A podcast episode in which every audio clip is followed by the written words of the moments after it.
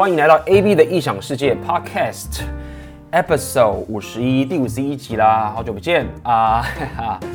啊，很高兴在 Podcast 跟大家见面啦。距离上次我 Podcast 时间，要跟大家说抱歉，我又拖了很久。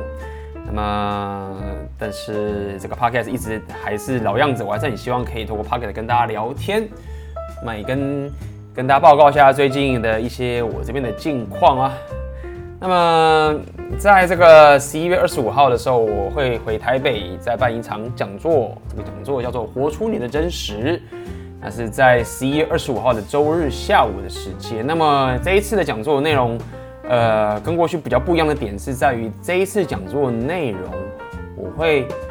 呃偏重在这个自我提升的部分，然后呃把这个自我提升这一个心态运用在。你本身的呃热情，还有你的这一个你想要追求异性，以及这个如果你想要有一个更有产出，或者你想要创业的这个人生，我会想要跟大家讲如何透过这个自我提升的的核心心态运用在这个你生活上的所有部分。OK，那详细连结我会贴在下面。那么也希望当天可以跟大家见面啦。OK，那么。最近这个很久没有跟大家在 podcast 闲聊了嘛，那么有一件事情就是我最近开始养一只猫了，有活到三十几岁，从来没有养过宠物。以前其实很不喜欢养宠物，但是我不喜欢养宠物的原因并不是因为这个我讨厌宠物或者是怎么样，我其实觉得宠物很可爱，我喜欢跟它玩，但是因为我小时候有个阴影啊，就是。可能是因为小时候我家住在这个台北的万华，然后那个路上都很多这种狗大便。OK，那个时候龙山寺那附近很多狗大便。然后小时候就是一开始，小时候那时候就有一次、两次就踩到大便，然后就觉得很可怕。然后从当时那个小时候大那个踩到大便的阴影，都一直长大都无法，就是无法抹灭。然后所以一直不想养宠物的原因，就是觉得说天哪。我没办法去处理这个宠物的大小便。如果我没办法处理它的大小便后，那我我怎么可以养宠物呢？然后那时候小时候就是这样的感觉。那时间过了过，我想说啊，就是这种事情也是一直这样长大嘛。然后就一直觉得说啊，我不喜欢宠物的大小便，所以不想养宠物。那最近在上海这边，我就开始养了一只猫，这是一个这个美国短猫啊，哦，很可爱。然后。每天我在工作的时候，它都跑过来咬我的脚啊，就是很很会咬人。它几个月大的一只猫，然后蛮多这个猫的饲料啊等等的。然后猫这个也很爱干净嘛，发现那个大小便其实都比较好处理，非常开心。我觉得养猫真是还不错，就至少它的大小便等等它都非常的干净。然后猫也不用洗澡嘛，难怪这么多人喜欢养猫。然后这只猫因为在上海。开始拿到这个猫的时候，就是身上好多病哦，皮肤病什么有的没有的，然后我就送它去这个宠物医院嘛，然后去一些比较好的宠物医院，那其实也是蛮花钱的。然后慢慢的，现在也发现这个其实呃，在养这个宠物的过程啊，自己也学习到不少的东西，就是喂它吃饭啊，然后还有买一些什么猫的树等等的，算是也是我人生的一个。一个新的一个体验吧。因为过去其实我还是蛮喜欢，就是自己这样一个人生活的。OK，那就希望我这只小猫不要再三不死就一直咬我啊！那时候之前还咬出咬出血来，真的非常可怕。然后我问人家，人家说可以拿那个水枪啊。我现在是拿类似那种喷水的，可以去拿那个喷水的，可以警告他说不要乱来，对不对？然后拿那个喷水去喷它，蛮有趣的。OK，那么，对啊，所以嗯、呃，除了这养猫这件事情，最近想跟大家分享一下，就是其实这个前阵子我对于自己这个呃，给大家分享一下，就是对于自己工作的这个产出啊，OK，有一点感到不是很顺心，因为可能事情更多了，然后开始就是会。时间开始不够，很容易分心，然后没有自己的时间，可能会跟朋友聚会啊，等等这些什么等等这些东西，然后就发现说自己工作上这个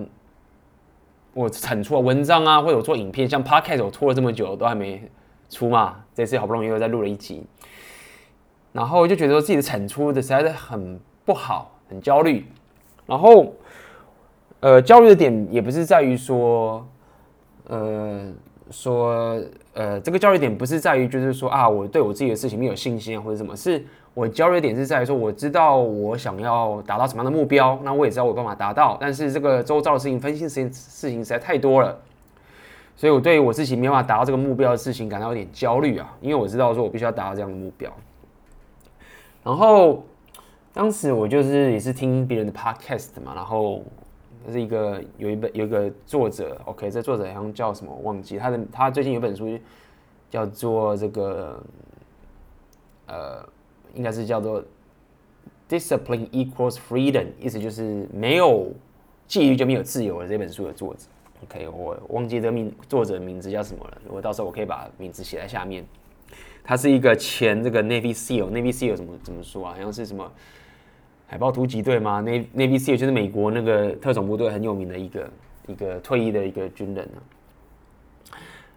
然后他就讲说：“哦，你要产出很简单啊，你就每天早上四点半起床。”然后你就有大家都在睡觉的时候，你就有办法起来去静下心来去专心做你的事情，就不会受到干扰。不管你现在在上班，或者是怎么样，你有家庭、小孩等等的，在四点半的时候没有人起床，那一个半小时你就可以静下心来去做自己想做的事情。就 我听到那个时候就哇，对哈，这么棒的，这么棒的这个，怎么有这么棒的一个想法？我怎么不知道？比方说我知道，但是我觉得，因为当时那段时间就前阵子就蛮焦虑的嘛，就过得都不是很好。我就发现说，哇，这件事情实在太棒了！我只要可以早上凌晨四点半起床，那我就有多一个半小时时间去好好写我的文章，或者是录我的 podcast，或者是做我的影片，然后或者是准备这些内容等等的东西。所以那天一听到这个想法之后，就觉得，哎，心情好了起来。然后接下来这段时间，我就是我每天早每天早我就四点半起床，有时候大概四点四十分，就在四点半起床这个时间，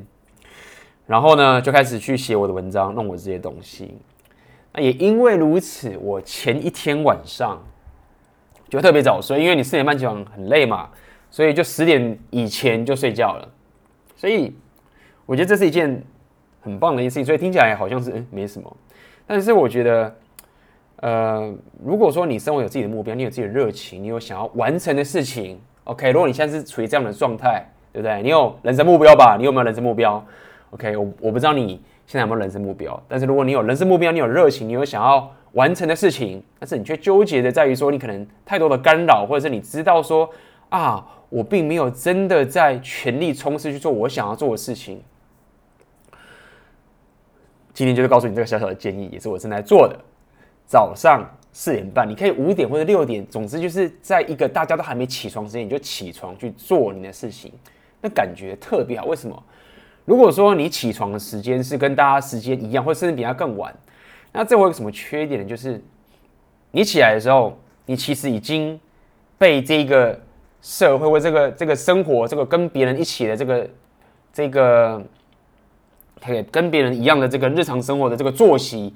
给影响了，对不对？你可能就起来就收 email，或者是谁就打电话给你，对不对？或者是你有老婆，你有女朋友，或者怎么样的，就开始说哦，我们要一起干嘛什么的，你就会被影响。那这个东西你一被影响，一被分心的时候，其实你一早起来，这一个这个东西就被打乱了。OK，那大家了解说，其实我还蛮注重这个早上一开始你被打乱的这个情绪，或者是你这个作息，或者你这个习惯。如果说 如果说你是一个你的生活已经习惯被人家。规范了，比如说你想要加班或者是什么的，那你可能不会有这样的一个纠结。但是如果说你的生活有自己的目标，你想当你自己的主人，你想要去做你自己想做的事情，OK，你决定你要做什么，你的 schedule 你自己定的话，你要了解就是别别人对你的这个分心其实是对你影响非常非常大的，因为没有人管你嘛，对不对？你如果没人管你的话，你就什么都不用做，所以。你的时间会很宝贵，因为你的作息不是已经并不是被公司这些或者你的长官给控制了。OK，那当你一早上起来，你可以掌握出自己的作息，掌握自己的情绪，跟掌握自己的这个 flow。OK，那么对你今天一整天的这个作息都非常非常有有帮助。所以也造就就是现在我这么早起床之后呢，晚上也特别早睡，然后整个生活中觉得变好了。然后前一阵子因为我搬家的关系，那段时间我忽然也跟大家分享一下，那段时间我搬家的关系嘛，忙了很多这个搬家的过程，很多作息都被打乱，所以有段时间我忽然就是没办法自己煮饭，我就吃外面的外卖。你在上海这边其实很方便，就是你手机拿起来，外卖马上要吃什么什么都有，什么什么日式料理啊、意大利料理啊、什么泰式料理啊、什么冒菜啊、台湾什么有的没有的，你一点马上就来了，很方便，然后也不难吃，速度都很快。所以那段时间为了就是这样子省时间，我就开始叫了外卖去吃。然后那段时间我开始就身体就开始。很不舒服，很不舒服的点就是在于我从小有这个过敏的体质，所以以前都不知道我有过敏的体质。应应该说以前我知道我有过敏的体质，那我习惯就觉得说，就就过敏。大家也知道说你在台湾你去看医生，你跟医生说你在过敏的时候，其实他就会说啊，你就是不要吃冰的啊，然后小心灰尘啊，戴口罩啊，什么什么，就是。反正过敏之后，你去给医生看，他都会给你个答案，就是说啊，我没有什么特效药给你，我没有药，这个是治不好的。然后你就是好好的过生活，然后他就会怎么样，就是叫你就是自己吃自己就对了。所以小时候我就是觉得说，反正过敏就是这个样子，打喷嚏我也没办法。然后所以那段时间前阵子我吃不好的时候，我发现我过敏怎么就来了，然后很严重，然后就是一直打喷嚏等等的，然后我就觉得说，哎，我过敏不是好了吗？怎么现在又回来了？然后当时就觉得说啊，怎么会这样？结果后来我最近就是开始把我这个生活调回来，我现在又回到了这一一两一个月，我又开始就是自己煮，然后自己买菜，自己煮饭，什么东西自己煮，然后早睡早起。忽然整个人的过敏啊，还有感冒什么的都已经没有了。前一阵子不但不只是过敏，还容易感冒。然后最近就只是因为饮食调回来，睡眠调回来，然后健身什么的，就是持续的去做。才不到一个月时间，哎，我身体又好了，现在鼻水又不多了，等等的。所以这也是分享给大家，就是说，也就过去的我在加班当科技业宅的时候，其实那个时候你拼命的赚，你拼命的加班，然后你专注在这些事情上面的时候，你都会觉得说啊，吃饭不就这样吗？然后大家同事约一约去吃火锅什么的，就是这样吃嘛，对不对？熬夜什么的不就这样？但是呃，你要了解是说。你必须要花出那个时间去好好照顾你的身体，不管是吃饭等等这些东西。当时我会不想要去，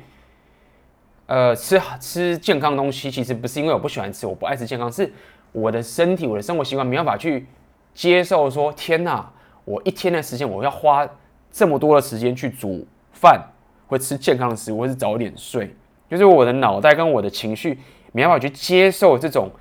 我必须要。在这里煮饭，比如说花个十分钟、二十分钟煮饭，然后再花多少时间去吃这顿饭？我觉得说没有啊，你吃饭不就是叫个东西来就吃的吗？我哪有这个美国的时间？或是我就算我有时间，我也不想要去做这件事情。但慢慢慢慢的，你去尝试这件事情，可能像我一开始去学习煮饭，这天哪，超一天，我发现都是一天的时间，就是。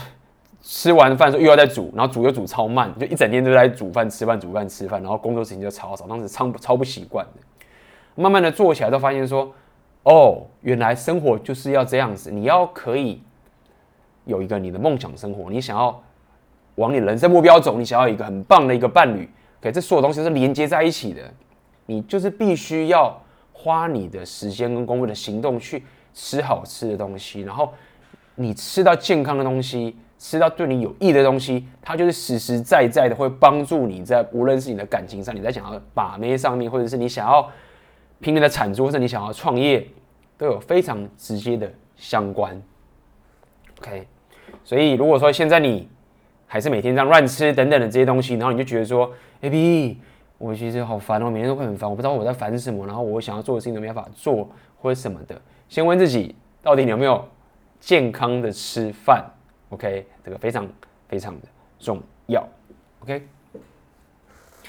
那么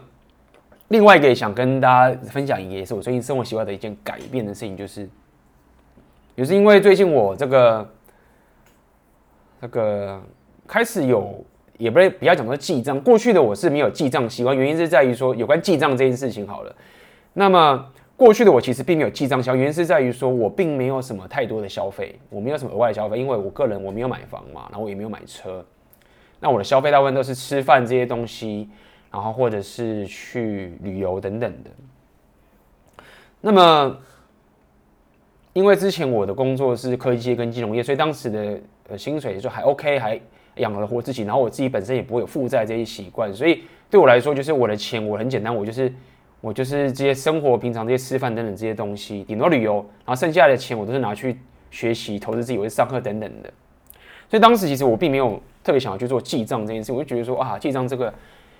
或者是投资这件事情，我就觉得我就是没有什么钱，你记账那能记到什么地步呢？那么。这件事情，我相信可能有些人不认同，有些人认同到，所以我这边也没有想要去告诉你说，呃，这个方法是好的，就说不记账的方法是好的。但是我当时确实是这样的想法，就是我没有什么钱，我记账再怎么记也都只是那些钱。但是，呃，我相信有记账习惯，可能有些人可以开始认同我这个点，就是在于说，我最近开始有记账的点是在于说，前一阵子我因为搬家的关系，还有我养猫这件事情，就是花了我不少钱。那我发现一件事情是当。你的钱在消耗的时候，是你没有一个量化的数字去了解，是到底它消耗的的数是多快的时候，其实这个问题的重点不在于说你到底喷了多少钱，你少了多少钱，重点是在于说你的情绪、你的观感会因为这一个未知的金钱的流失，造成你会很恐惧，然后造成你压力就很大。然后你就影响到你平常你的作息，跟你想要做的工作啊，或者你的各种生活上的关系。所以，我前阵子就是因为有这样的关系，就是因为我搬家，还有包含一些旅游等等这件事情，造成我发现，诶，怎么钱换花的好快，然后影响到我平常生活的这些情绪等等的。那么后来我就发现说，哦，原来其实记账它有个很棒的原因，它有时候并不是单纯对我来说是它是可以赚到钱，或是它可以省多少钱这件事情，其实。就是这些，并不是真正的这个我最想要他达到的目的，OK？因为你花了多少钱，你就算记账，你还是看着他花，你钱还是花下去了嘛。我觉得记账它一个让我很大的好处就是说，它的这一个量化、你数字化这些东西出来之后，它可以让你知道说，哦，我的未知变成已知了，OK？当你的观感、你的情绪。从未知变成已知的时候，当从混乱变成秩序的时候，我常在讲这些东西，是所谓的 chaos 混乱跟 order 你的秩序。你过多的混乱，你的生活就没办法前进。OK，那往秩序的走的时候，你就可以有办法有安定的、稳定的情绪去做你真正想要做的事情。那这件事情就会非常非常有帮助。所以，呃，就是聊到这个部分，就是说，其实这个记账的这件事情，我觉得最大的好处就是这样。其实我不会认为说这个记账，它是不是可以帮我赚到多少钱，或省到多少钱？或许会吧，OK。那么，但是我觉得现在它对我来说最大的一个帮助就是，诶，它可以让我这个混乱的东西降低，对不对？混乱的东西降低，然后往这个秩序的方面走，等等的。所以，呃，大家也很了解，我很喜欢在聊这个所谓的混乱跟秩序的之间的交互的平衡，像道家的阴阳这些概念。OK，过去我就觉得这个实在是很玄，但是。慢慢的，我开始了解说这样的概念是什么，就是当你过多的秩序的时候，你其实会必须要进入混乱去改变你自己。如果你秩序太多，然后你僵化了，你不知道你自己的目标在干嘛，你发现你并不是在活你想要过的生活的时候，这时候这个秩序其实是在害你的，是在把你变得更加的，这样说穷尽在一个牢房里面。这时候你就要需要透过混乱来。去重新的去找到你自己真正的热情，自己真正的生活。可能那这是过去好几年我一直在做的事情。但但是呢，如果你觉得说哇，这样子人生才是最棒的，OK，我要不断的去走混乱，不断的去改变，不断去变，那这件事情我就可以做到很棒，我就可以过我想要过的生活，过我过热情。不，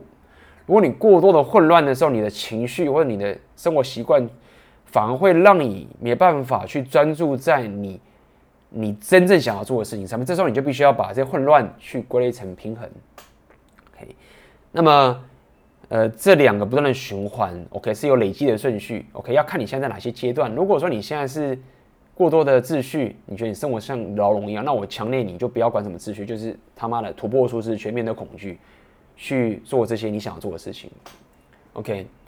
如果说你现在发现你想要做的事情，你知道你这样干嘛，但是你却纠结自己没有办法好好的认真的去做的话，那么你要知道，就像我今天跟大家分享这些心情、这些这些经验，早睡早起，对不对？先起来，四点半起床，做自己想做的事情。OK，这是属于你的时间，属于你的秩序。然后花这个时间，你就是要煮健康的食物，去健身、吃饭，都吃健康的东西。不要叫外卖，OK？除非你三号，我不知道你外卖，我自己是没有从来没有找到一个 CP 值很高又便宜又健康的外卖。通常外卖要很健康，通常也很贵，等等的，OK？透过这个秩序跟快乐的平衡，会让你的生活开始去往你你的这个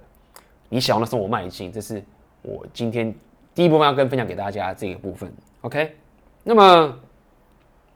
最近我的影片。也分享了另外一部分是有关这个社交生活，OK，所以呃，今天这个 Podcast 后半段也想跟大家分享一下这个呃这个有关社交圈的部分，OK，然后这些内容我也会到时候也会呃这些内容我都准备好了嘛，我会呃最近影片我 YouTube 影片还有我的 Blog 我都会分享出这样的概念，然后。会帮助有一些朋友啊，针对自己在拓展自己的社交圈啊，呃，会对你一些有些帮助啊。最近我听到一些朋友来跟我讲，就是他觉得他自己拓展社交圈的时候，可能认识一些朋友啊，然后虽然说有些朋友，但是觉得好像跟朋友没有那么熟，就觉得说朋友好像跟他不怎么好。哎，平常虽然说大家都是朋友是同学，可是他发现说哈，朋友都不太不太主动约他，有什么好玩的事情也不告诉他。然后他很想要加入人家，可是又不知道该怎么教，就觉得说自己自己没有办法，觉得自己没有社交能力去跟人家混熟，或者是觉得说，哎，也不了不了解人家到底在玩什么，很想跟他混熟，但是又混不进去，不知道该怎么办。OK，所以我想到我以前也也确实会有这种情形，当时很多时候就觉得，哇，那个人好酷哦，然后他是可能是学这个什么热舞的，或者说哇，他们是常常出去玩，然后怎么样，然后哦，我不知道他们在干嘛，我都喜欢看妈妈打电动。那我我也不知道该怎么样跟他们相处，对好像不同世界的人，然后虽然说大家好像是朋友，但是好像不够熟。所以，呃，如果说你针对自己的社交生活啊，你会有这些纠结的话，今天我这个 podcast 后半段我要跟你讲一下，有几个重点，OK，让你可以怎么讲，可以找到自己属于自己的社交圈的。那么，通常我在讲这个社交圈，因为我本身是一个内向又宅的人，所以通常我在跟你分享说这个拓展社交圈的时候，你要了解，我并不是，我绝对不是在走说你要当个什么公关之类的等这这个概念，就是我的方法并不是要把你塑造成一个你是一个八面玲珑，然后可以变得非常有人缘，然后大家都喜欢你的这种情形。OK，不是说哦，你一整天到处就是大家可以去跟你 happy 啊，然后。你每天就是一堆人约你出去啊，然后你是这个什么趴都跑不完等等这件事情。那么，并不是因为我不知道这件事情该怎么做，是因为我过去后来发展社交圈，发现就是说，其实社交圈发展到一个地步的时候啊，其实我不喜欢朋友太就是这种朋友太多，因为这很花时间。就是你跟一个朋友相处，他不是个机器人。可你你想看，如果你每天跑趴，你人朋友超多的，你在做的事情是什么？你做的事情是你每天要花很多时间要去。去维持这样的生态圈。那说到底，其实我个人是很喜欢自己看书，或者是自己去阅读，或者自己看电影去学这些东西。我并不是那么喜欢随时随地都要一定要跟人去相处，或者跟大家觉得很开心这样。就是这些东西我不是不喜欢，是说它并不会让我有种富足感。我我感到更多的富足感是自己一个人独处的时候去读这些有价值的这些知识，或者是这些体验等等的。OK。那么，但是这并不代表就是说你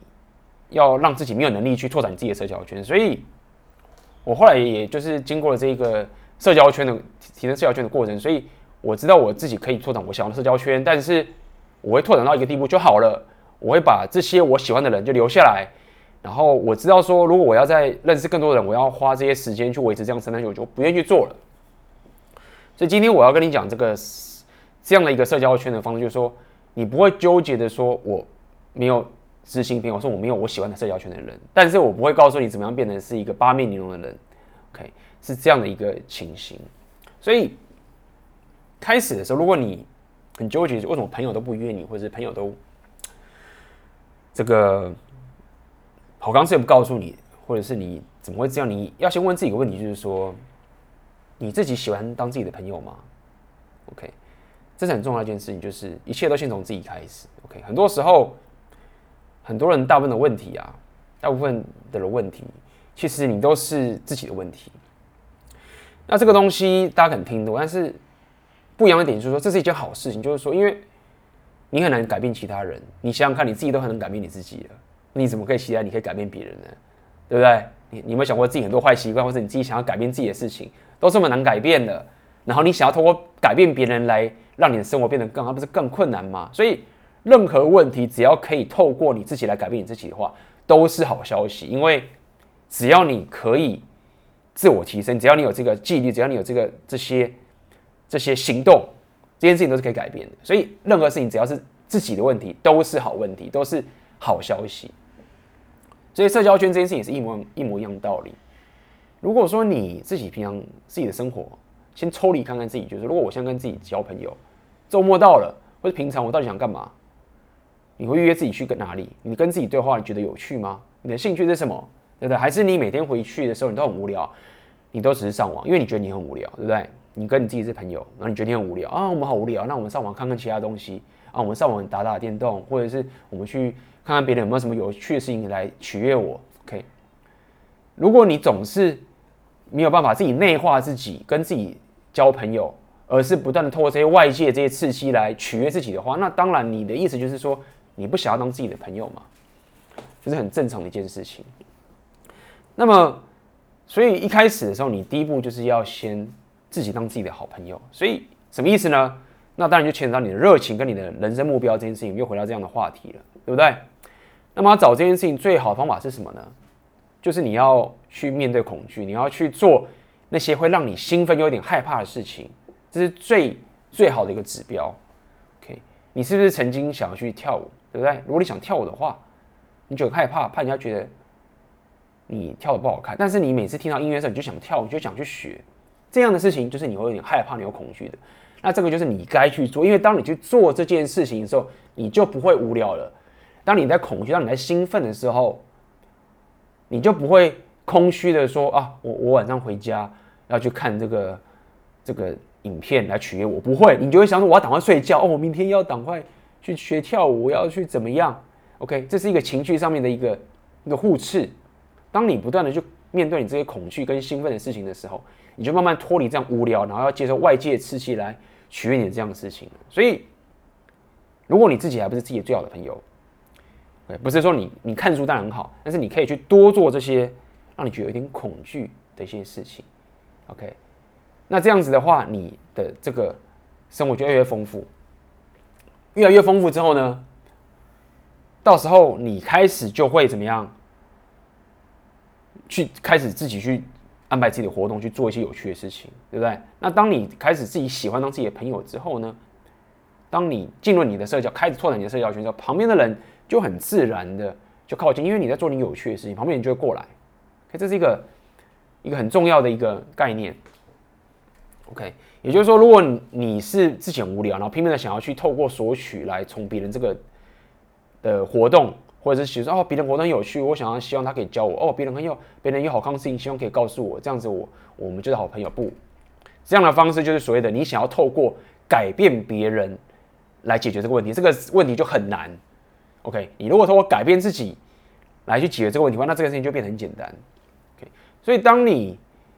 有很棒的这些活动的时候，很棒的这些热情的这些状况之后，对不对？那么好处就在于说。未来的时候，你在思考你要去跟朋友聊天，跟朋友去参加朋友的活动的时候，你就会变成是想法是说，哦，朋友这个活动我虽然不太懂，但是我喜欢拍照，那我是可以去帮他拍个照，蛮好玩的。我顺便也可以去看他们在干嘛，然后我可以帮他们拍个照。所以这样子的话，你就转换了心态了，你就变成不是。要去索取别人的价值，而是透过你自己本来就透过了你自己的自我提升，面对恐惧的这件事情，找到自己热情的方式，去用提供价值的方式去参与到别人的活动。那这样的情形，别人就愿意更愿意来找你进来，OK，一堆人就想约你说，哎、哇，那个谁谁谁，你会摄影等等的，对不对？那所以这种情形，你就会转换这样的一个思维，你的社交圈就会自然拓展起来。那这样的好处在于什么？就是它在于就是说，因为你已经有可以独处的能力，然后你有选择去哪个社交圈的这个能力。那就回到我一开始跟大家讲，这就是我认为，我想我最喜欢也是我想要分享给你的社交圈，就是你有独处能力，但是你有选择能力，你有这个选择权去决定你要参加去哪个社交圈，OK，而不会被人家绑架，也不会一直被人家绑架说哦，你一定要一定要生活，一定要别人来约你出去，你才会感到满足。不，我不需要，一定要你来找我出去，我自己可以独处很好，然后我有能力去。提供价值给你，然后来得到跟你这样的一个社交的一个一个满足的一个过程。所以也因为这样的道理，呃，在自我提升部分，我也常跟大家分享一个，就是所谓的你必须要把自己的需求摆在最高位。OK，这是什么意思？意思就是说，很多时候我们会过于在乎别人对我们的看法，对不对？比如说，我现在开始拍摄影，我开始拍这些摄影的东西，拍出来可能把我的作品放在 Facebook 上面。就觉得说怕别人批评说你的这个作品很糟糕，不知道你在拍什么等等的。OK，那么或者是别人在行言行语在跟你讲话的时候，你就是觉得自己很糟糕而，被人家这样批评说你的东西不好，你觉得很糟糕。那当你如果过于在乎别人对你的看法，就是说你希望得到别人的认可，而去屈就自己真正的这个喜好或自己真正的风格，或者是你自己真正的这一条道路。那这就代表说，你并没有把自己的需求摆在最高位，因为你牺牲了自己的喜好，牺牲自己的需求，牺牲了自己真正的这一个你的人格或者你自己的想法，而只是为了去认同别人的想法，然后让你感受到说，哦，至少短暂上我的情绪是感到满足的。OK，这个事情其实是一个短视经历的做法。为什么？因为你要了解。OK，你认同你为了要得到别人认可，那别人有这么多人，你为了要得到所有人的认可，然后你每一个人你都要牺牲一下自己的需求，然后去得到每个人认可，只为得到短暂上的满足。那你要了解，就是说，最终最终你会因为一直牺牲掉自己的需求，牺牲掉自己的喜好，牺牲掉自己的灵魂，你最后就会爆炸。这件事情是有代价，不是没有代价的。你不要觉得说啊，我得到短暂短暂的满足，哦，我得到别人认可啊，对啦，反正他认可我这样舒服一点，不。你得到短暂的舒服，但是你在牺牲你自己的需求，而且这个你牺牲的是你自己，对不对？你在整个社交圈里面，谁是你不能牺牲的人？就是你自己啊！你看你其他人，就是女朋友，她如果真的很糟糕，劈你腿，你还可以跟她分手，对不对？好朋友如果要背叛你，你还可以跟他分开。就算是你的父母，最爱的父母，他总有一天也会离开，他还是也会分开。但是唯一只有你自己是你不能分开的，对不对？是不能分开的啊！无论是精神上，或是你这个物理上面、肉体上面，都是不能分开的。对，他如果爆炸，他如果死掉，不是死，他如果颓废了，他或者是或者是整个人垮了，你就是得跟着一堆一个烂泥巴混在一起，而且是一直更惨更惨。所以你必须要先把自己的这个自己的这个需求摆在最高位，可以把它养的越强壮越好，可以。那这样子，你未来在拓展你的社交圈的时候，你才会有这个能力，你才会够健康的去给予价值给这个周遭所有的人。OK，那这个才是一个所谓的可长可久的一个的一个拓展社交圈圈的方，拓展社交圈的一个方式，对不对？因为所谓的把自己的需求摆在最高位，并不是要你注意哦，并不是要你去，我相信大家也知道，并不是要你去贬低别人，或者是去冒犯到别人。来满足自己的需求，并不是这样。所谓的把自己的需求摆在最高位，是你要往自己的热情、往自己的人生目标迈进，去表达自己。而在这过这个点的前提之下，你跟别人之间画了一个很明确的界限，画出来。OK，当我拍我这个作品的照片，我放在我的 Face Facebook 上面，这是我自己的界限，这是我的需求，我要表达我自己。OK，如果你在批评我，那这是你你的界限呢？我会顾好我自己的需求。我不会为了满足你，我不会为了要让你觉得你很开心而去牺牲掉。我觉得这个才是我开心的作品。这是个情绪上面，你平常就要先做好的一件事情，而且要养成一种习惯。因为你要了解，你在社交过程中，这个是无时无刻都在存在的。OK，你跟所有人对话，你跟你的同事，可你跟你的伴侣都一样，甚至跟你的父母都一样。如果你没有办法把自己需求摆最高，就像有些人会跟我讲说：“AB，那你，你，你这样离职，然后做自己的事情，那你不会觉得你对不起你的父母吗？对不对？从小把你养这么大，然后你念书念到这么高，对不对？你不会觉得对不起他吗？一样的道理。” OK，我必须要把自己需要给摆最高。意思是什么？意思就是说，当我要孝顺我的父母的时候，如果我是一个我天天做我不想做的事情，然后天天抱怨，对不对？然后就说因为我都听父母的话，对不对？然后他要做什么我就做什么，然后把自己弄得非常的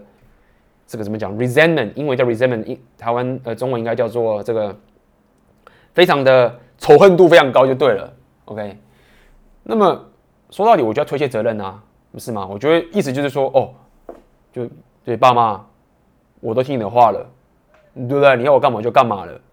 不是吗？我不是很孝顺吗？把我人生过烂了又怎么样？你叫我做的啊！你人生，我虽然这样很恨我自己的生活，但是因为我就是听你的啊。OK，所以这个其实是一种推卸责任的，就是反正我听话，那父母我就把它搞定了，就当做孝顺。但是事实上并不是这样。事实上，我觉得真正的情形是，你要顾好你的需求是，什么是？你要可以先对你的人生负责，那么父母在这过程中会担心你嘛？OK，这时候你，但是你必须要先把这些需要摆在最高位。等到你把你的生活稳定下来，你做你真的想做的事情，然后真的稳定之后呢，你父母看到你也真的有很棒的生活，也很积极向上的生活之后呢，他就会放心了。这时候你才有办法去给予你父母价值，才能照顾你的父母等等的。因为父母很多时候他是以一个父母的角度来对待你，OK？。他并不是表示说他是一个比你更了解你该怎么活下去的人。OK，你的生活是除了你以外，没有人可以比你更了解，或是没有人应该没有人比你更能够决定你自己，没有人能帮你负责了。这样讲好了。OK，我操，我今天讲话好像有点激动，因为大概是太久没有录 Podcast。OK，激动。然后我家的这只小猫，你啊又一直在骚扰我。嗯哼。OK，我拿水枪对它，不要再过来了。OK，好，所以呃，透过这样的方式啊，我刚刚说的就是先自己当自己最好的朋友，对不对？并且这个把先把自己的需求摆在最高位，要好好表达出自己的人格特质，啊并且给予价值给对方。OK，通过给予价值的方式，而不是通过索取的。你是怎么样去可以让别人的舞会、别人的活动变得更好，而不是去想着说啊，别人的活动是什么，我我不知道他可以怎么帮我，等等的，以及最后一个，OK，有效的去分类出你的社交圈喜欢你的人跟不喜欢你的人，就是这样。这其实跟刚刚的这个把自己需求摆在最高位有一点关系、有关联，就是很多时候我们不敢表达自己的人格特质的点，就是在于说我们很怕有人会讨厌我们。但这个前提是说，你必须要先了解，就是这个世界上就是要有人喜欢你，也要人讨厌你。当然，当然，如果你真的很能很惹人厌，你不能就是拿这个借口说，呃，对啊，A B 说就是会有人讨厌我啊，所以你看你讨厌我就是怎么样，然后就你发现说你周遭所有人九成的人都讨厌你，然后剩下一成的人是除了你爸妈以外，其他人都讨厌你。那当然不是这个意思。我的意思是说，无论你做多好，就像连证严法师或是。一些德高望重的人都有人讨厌他，所以要了解说，本来这个世界就是有人要喜欢你，要有人讨厌你的。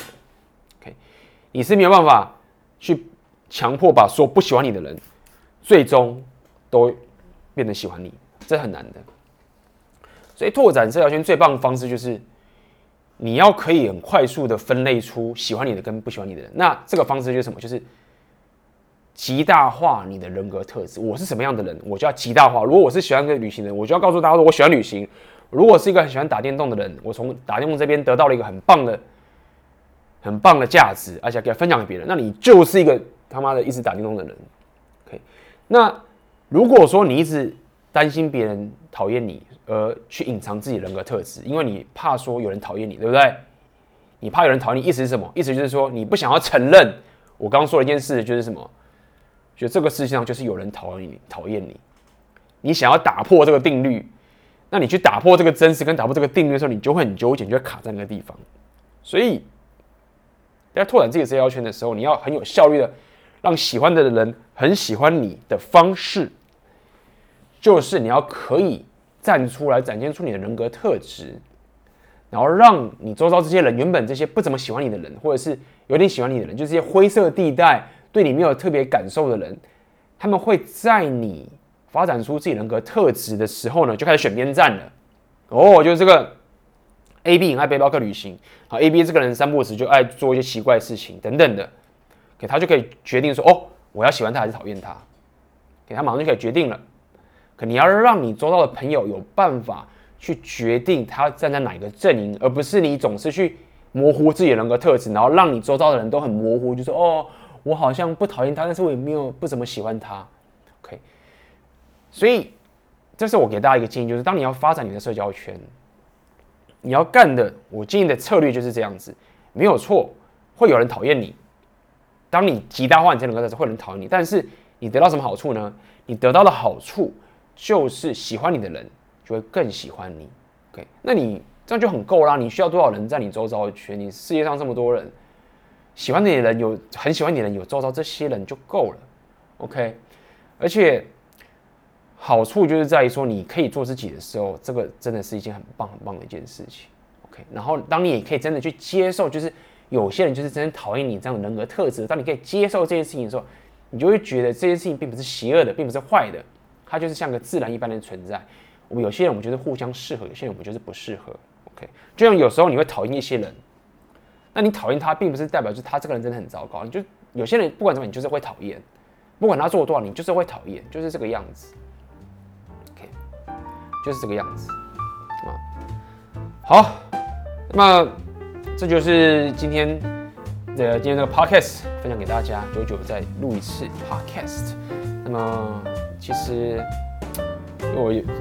最近有时候看自己的 SoundCloud，看自己 podcast，有时候一直以来都是还是会怀疑说啊，大家还会听我的 podcast 吗？就发现说，嗯，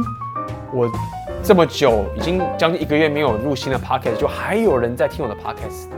就得到了一股动力。OK，有时候我会需要大家得到的，才刚刚说不要得到别人认可，就现在得到大家认可之后，我就觉得说，哎、大家喜欢听我的 Podcast，那我就要好好的录给大家。那么，呃，也跟大家讲未来一些规划，就是未来的话，我会希望我在 YouTube 的影片我会更新的更多。那么，希望大家可以多多的去。呃，看我的 YouTube channel，然后去订阅、分享，或者是记得按那个铃铛，因为未来我会花更多时间去更新更多我 YouTube 上面的影片。也欢迎大家可以继续去追踪我的 YouTube 的内容。那我分享内容一样是偏向这些自我提升的的部分，OK。然后并且再跟大家说一次，是我在十一月二十五号，OK。我不知道你听到这个 podcast 之后是时间已经过了。但是如果说你还没有过的话，在十一月二十五号的礼拜天，我会有个讲座，叫做“活出你的真实”。啊，报名的方式你可以去点下面的链接。我希望可以当面的跟你互动聊天，啊我们可以，呃，这是一直以来我很想要做的一件事情。OK，好，那么我今天的 Podcast 就到这边结束了。可以如果你喜欢的话，你可以分享给你的朋友。可以，如果你朋友需要的话，分享给他，可以帮助更多人，那就是更好啦。我们就期待我们下次 podcast 见啦，拜拜喽。